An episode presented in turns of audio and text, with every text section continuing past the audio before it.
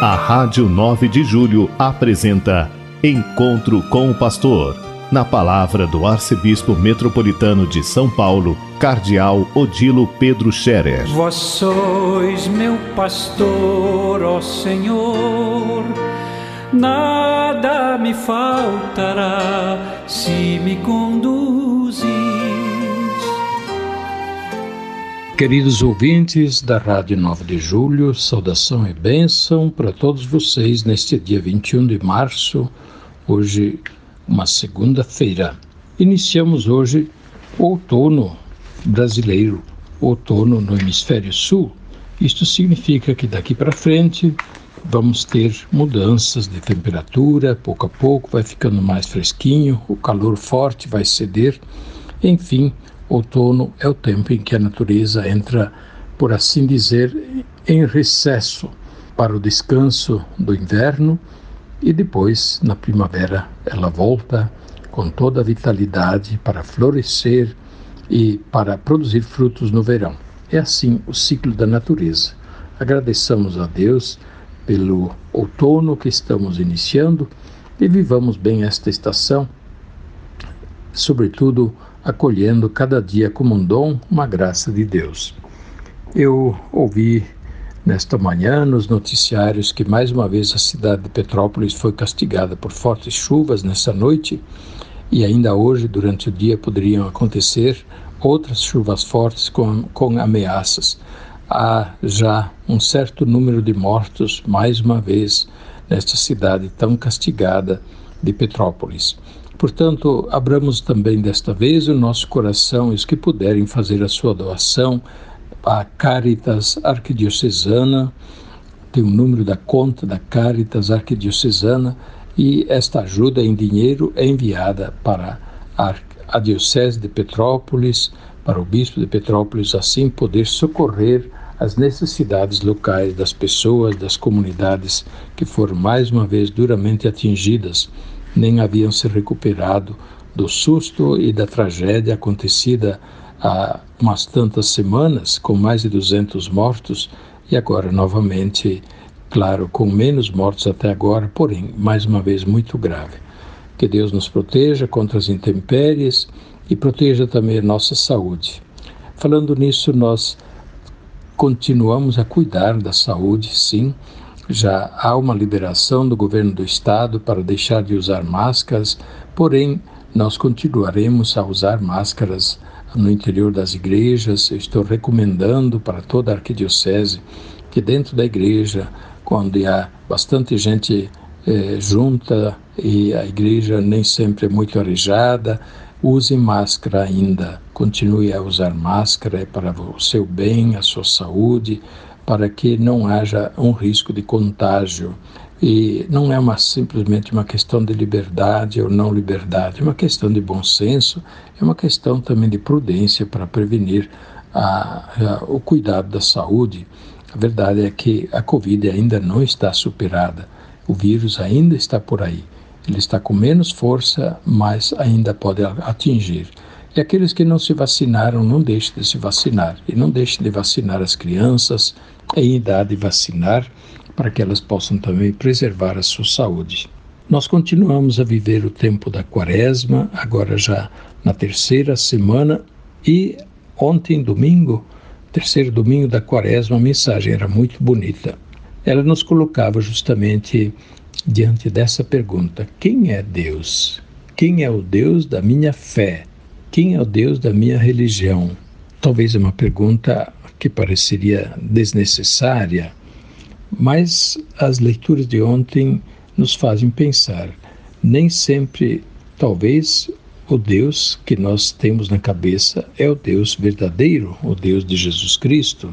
As leituras de ontem, sobretudo a primeira, alertava contra as falsas imagens, falsas ideias de Deus é, fazer uma ideia de Deus de, de acordo com a nossa cabeça, as nossas vontades. E aí, praticamente, a gente domina Deus, a gente manda em Deus.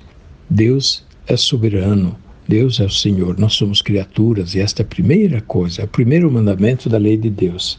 Reconhecer a Deus e, com isso, reconhecer que nós somos criaturas. Não significa que nós não valemos nada, nós valemos muito, tanto assim que o Filho de Deus se fez homem, veio até nós, estendeu a mão a todos e sofreu muito por amor a nós. Deus nos valoriza enormemente, mas ainda assim, isto não tira esta diferença. Deus é Deus e nós não somos Deus. Nós não mandamos em Deus. Por isso, que atitudes convém diante de Deus? Primeiro, a fé verdadeira, a purificação da nossa fé. E, portanto, mais e mais a gente conformar a nossa fé em Deus ao Deus de Jesus, ao Deus dos santos, ao Deus da Bíblia, ao Deus que a igreja prega e recomenda. Né? Por isso, a fé não é simplesmente uma questão individual, a fé é da igreja. Nós acolhemos a fé da igreja. Creio em Deus Pai, nós dizemos com a igreja e, portanto, não é uma questão simplesmente individual, é pessoal. Nós cremos pessoalmente, mas não individualmente. Nós cremos com a igreja, nós cremos como crê a igreja. E isto também no que diz respeito a Deus. Então, a purificação da nossa fé em Deus. Às vezes, não cremos firmemente em Deus, não cremos com humildade, não reconhecemos plenamente Deus como Deus não acolhemos sempre a sua vontade nos mandamentos. Por isso, Jesus recomenda que nós sejamos coerentes com nossa fé em Deus e não queiramos nós mandar em Deus. Outro pensamento que ontem nas leituras do domingo apareceu justamente no Evangelho é este pensamento: produzir os frutos. A passagem do Evangelho que fala da, da figueira estéril. É, o dono da, da, da horta, passando é, cada ano lá querendo colher frutos e nada de frutos. Ele mandou arrancar a figueira. Mas o empregado que cuidava da horta disse: Senhor, espera mais um pouco, vamos adubar, vamos ver se depois ela produz frutos. Deixa mais um ano. Se não produzir, tu arrancas. Isso representa bem a nossa vida. Muitas vezes a nossa vida é sem fruto fruto de virtude, fruto de boas obras, fruto de caridade, fruto de conversão. Nós continuamos com os mesmos vícios e vamos tocando em frente com os mesmos vícios, com as mesmas más inclinações que não corrigimos e vamos levando para frente uma vida sem frutos. E olha, a gente precisa levar isso a sério, que Jesus diz, né? Corta, arranca, que está fazendo? Portanto, Deus é o divino agricultor nós somos a videira, nós somos as plantas que Deus cultiva. Deus quer que nós produzamos frutos, frutos de boas obras, frutos de bem, para o nosso próprio bem e para o bem também daqueles com quem nós vivemos.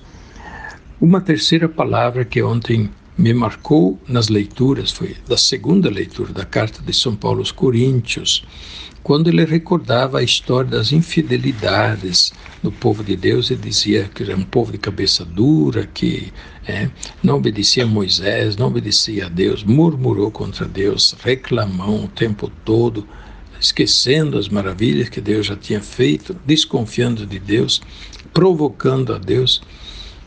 E aí São Paulo diz: não caiamos também nós nessa tentação. Não murmureis, como alguns murmuraram, não provoqueis a Deus, não provoqueis a ira de Deus, não desconfieis de Deus.